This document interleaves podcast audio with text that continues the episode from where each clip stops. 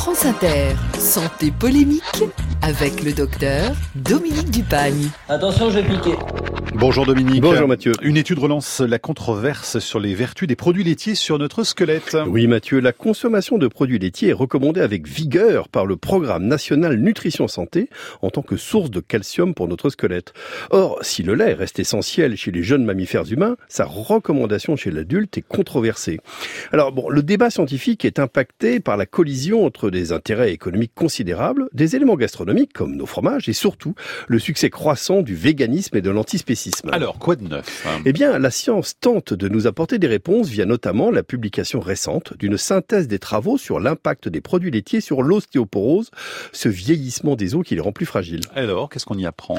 Eh bien, c'est compliqué. Parce que apprécier avec certitude l'intérêt des laitages nécessiterait une étude randomisée, le standard scientifique pour évaluer l'effet d'une stratégie médicale. Mais une telle étude nécessiterait de persuader plusieurs milliers de sujets d'être tirés au sort pour consommer ou au contraire éviter les produits laitiers pendant 10 ans. C'est quasiment infaisable. Mmh.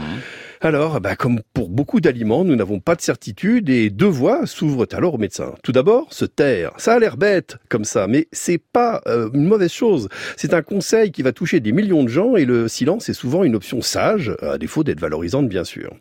Alors, la deuxième voie, qui est donc presque toujours choisie, consiste à se contenter d'études peu fiables, à faute de mieux, pour avoir quand même quelque chose à dire sur l'intérêt des laitages pour nos os. Bah oui.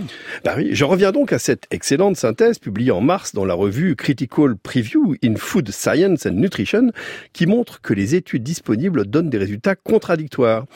Les laitages se révèlent tantôt protecteurs, tantôt délétères pour nos os.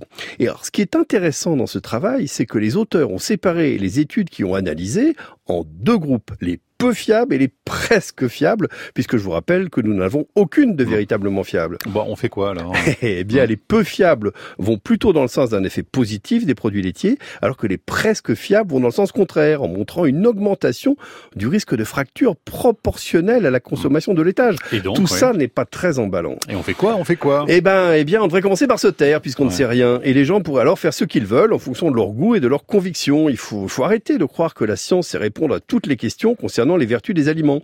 La part d'incertitude reste colossale. La seule chose certaine, c'est que l'alimentation française va de pair avec une longévité très supérieure à la moyenne. Il est donc urgent de ne rien changer. Merci Dominique, à la semaine prochaine.